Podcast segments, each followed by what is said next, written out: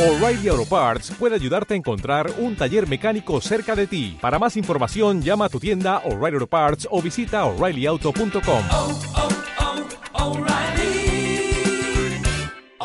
Parts.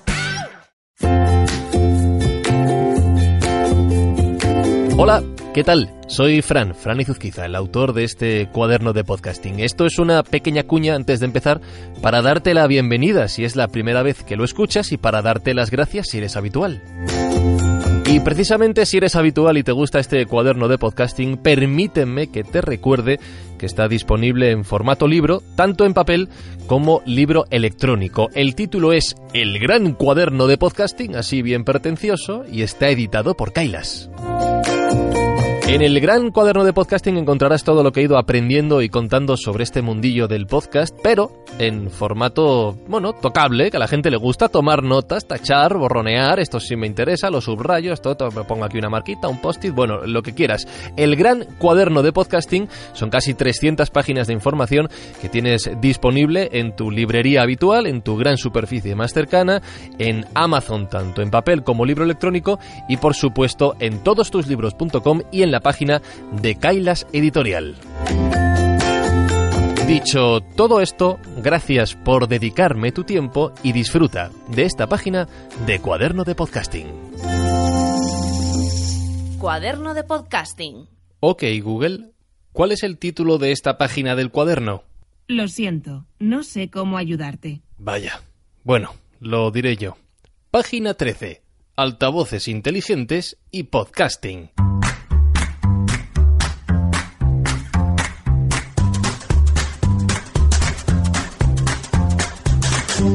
Durante estas últimas semanas se ha hablado mucho y se habla de altavoces inteligentes en nuestro sector, especialmente en algunos países de habla hispana. Es un tipo de producto que ha funcionado muy bien en el mundo anglosajón, hasta el punto de estar penetrando en las casas más rápido que el teléfono móvil en su momento.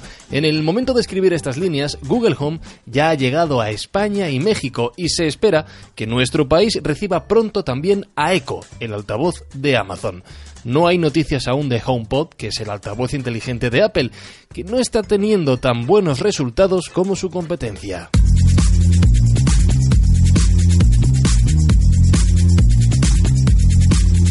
Como muchos ya sabéis, yo tengo un Google Home desde el verano de 2017. Lo compré durante unas vacaciones en París y llevo usándolo en inglés hasta que ha sido posible cambiar a nuestro idioma. Así que os puedo contar unas cuantas cositas de mi experiencia con él. Pero antes de nada, ¿qué es un altavoz inteligente?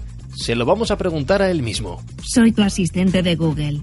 Siempre puedo traducir para ti. Solo tienes que pedírmelo. Bueno, por resumir, los altavoces inteligentes son un dispositivo dotado de uno o varios micrófonos con los que escuchan los comandos de voz que se les lanza en voz alta.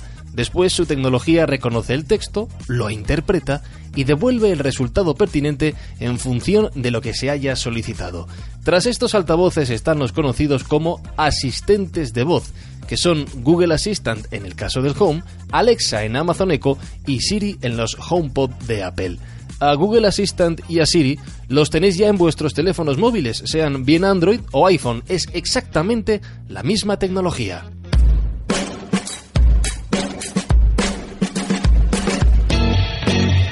Estos altavoces sirven para muchas cosas. Les puedes preguntar el tiempo, cuánto vas a tardar en llegar al metro a un determinado lugar o el horario del próximo partido de tu equipo favorito. Y por supuesto, también sirven para escuchar la música que les pidas y la radio. Te pongo cadena ser Valladolid en tuning. punto de la BMC que puede vestir a Greg Van Avermaet como Ah, nuevo y también podcast, que, que no se me olvida, es el tema del que hemos venido a hablar aquí.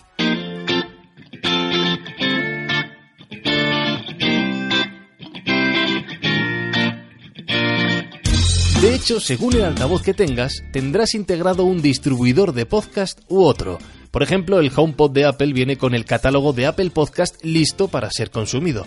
Alexa en su versión en inglés ya cuenta con una aplicación de Spreaker por la que puedes escuchar todos los podcasts de su repertorio. Y en Google Home, en Google Home, en, en Google Home tenemos un pequeño problema. Ok Google, quiero escuchar el podcast Cuaderno de Podcasting. Lo siento, no te entiendo. Ok Google, quiero escuchar el podcast Cuaderno de Podcasting. Lo siento, no te entiendo. Porque la versión en inglés de Google Assistant reproduce los podcasts del catálogo de Google Play Music, algo que solo está disponible en Estados Unidos y en Canadá. Y al lanzarlo en español, no han reparado en ese detalle, o no todavía, no se le pueden pedir podcast. Esto es un punto en contra para Google Home hoy por hoy.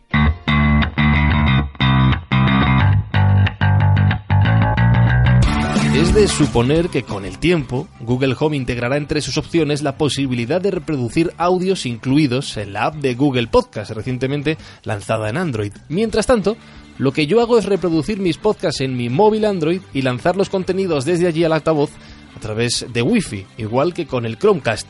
Pero esta solución no deja de ser un parche, deberían corregir esto.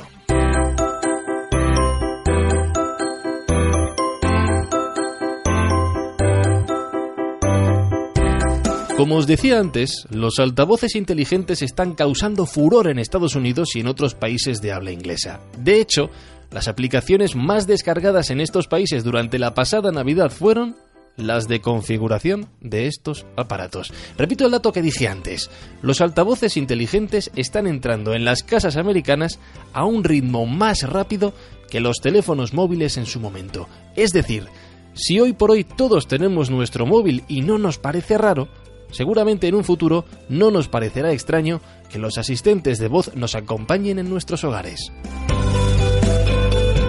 Esto plantea una serie de cuestiones y dudas más que razonables sobre la falta de privacidad que genera tener un micrófono conectado 24 horas al día en nuestras casas. Y sí, es cierto que podría ser utilizado maliciosamente, pero ante estos temores yo siempre doy la misma respuesta. Llevamos años llevando un dispositivo con micrófono, con cámara y con GPS de forma constante en nuestro bolsillo. Si nos hubieran querido espiar, si nos hubieran querido seguir, no necesitarían para nada poner un micrófono en nuestras casas, porque ya nos lo hemos puesto nosotros solos encima.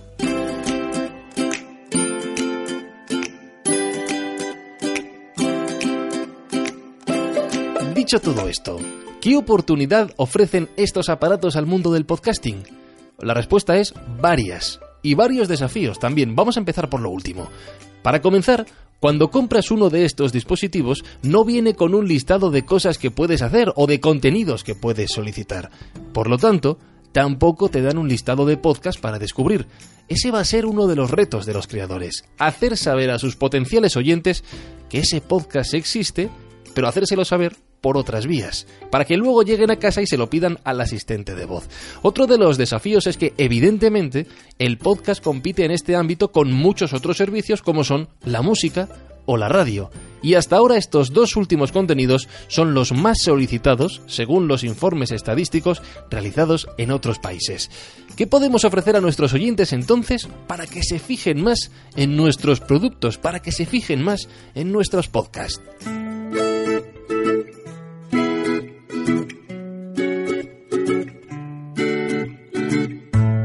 En el capítulo de las oportunidades voy a destacar principalmente tres.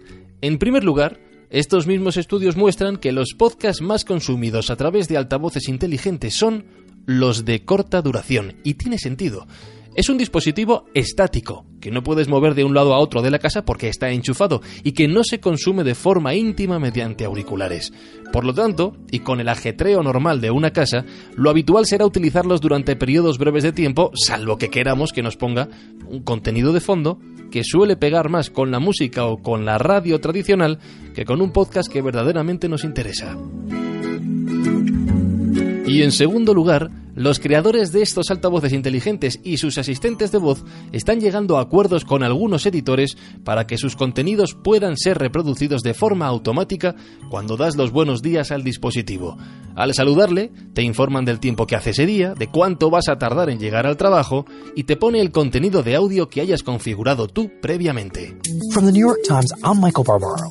This is The Daily. Así descubrí yo, por ejemplo, lo que estamos escuchando, que es The Daily, el podcast informativo diario del New York Times, uno de los mayores éxitos del podcasting norteamericano.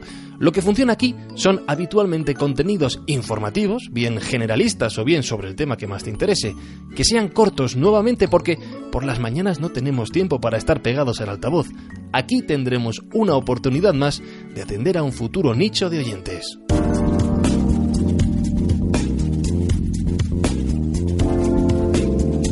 Pero no olvidemos una cosa. Un altavoz inteligente no solo reproduce sonidos, también los capta. Digamos que también escucha. Y así nacen ejemplos como The Inspection Chamber. Alexa, open the chamber. Hello, my name is Dave. Hablamos de un podcast lanzado por el departamento de I+D de la BBC, que es un podcast interactivo un producto de audio que aprovecha la posibilidad de que el oyente vaya respondiendo a preguntas y pueda influir en el desarrollo de los acontecimientos sonoros a través de su voz y a tiempo real, por supuesto. Pero esto no es solo un proyecto de I vamos con algo más comercial. Hey there, it's time for Chompers, your morning and night toothbrushing show. Start brushing on the top of your mouth on one side and make sure to reach the molars all the way in the back of your mouth. Three, two, one, Así suena Chompers, un podcast interactivo de la productora norteamericana Gimlet Media. Está enfocado a los niños como un juego que se puede reproducir mientras los más pequeños de la casa se están lavando los dientes. El podcasting se entiende así como una oportunidad educativa y como una solución a ciertos problemas del día a día.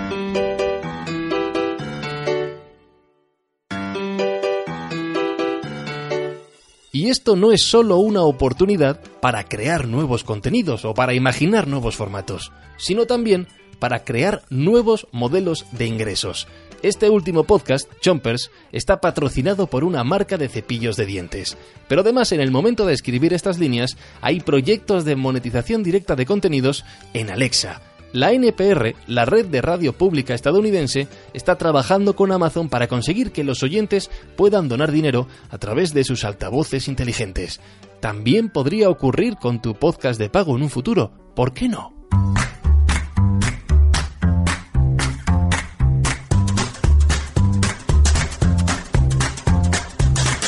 Para terminar, lo más importante de todo el verdadero potencial de los altavoces inteligentes no está en el dispositivo en sí, no está en el propio altavoz, está en el asistente de voz, en ese software que también tenemos disponible en nuestro móvil o que ya ha dado el salto a otros dispositivos como los relojes o los coches más modernos, por ejemplo, donde pronto será posible escuchar podcast sin tener que andar enchufando el móvil a la radio como buenamente podamos.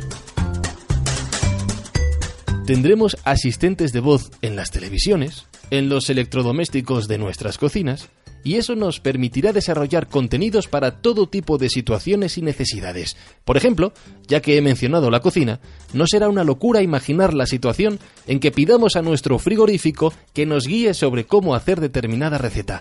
Esto es solo cuestión de tiempo. Y ya sabes que este cuaderno de podcasting, este cuaderno inteligente, también te escucha, aunque sea por otras vías. Puedes mandarme tus dudas, tus preguntas, ideas, sugerencias y comentarios por dos caminos.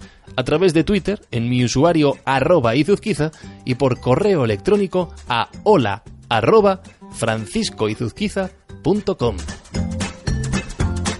Querido cuaderno de podcast... Eh, perdón. Ok, cuaderno de podcasting, hasta la próxima página. Luego hablamos. Cuídate. En el próximo episodio... Mira, el reto del podcasting es un camino apasionante, pero también es cansado en ocasiones. Es exigente tanto mental como laboralmente. Y hablamos de un mundillo que exige proyectos a largo plazo, donde no hay éxitos inmediatos. ¿Cómo podemos gestionar estas expectativas? ¿Cuánto tiempo dedicamos a nuestro proyecto de podcasting, especialmente si tenemos un trabajo a jornada completa? ¿Cuándo puedo empezar a desesperarme si las cosas no van bien? El próximo cuaderno de podcasting será un pequeño ejercicio de psicología a través de un relato personal.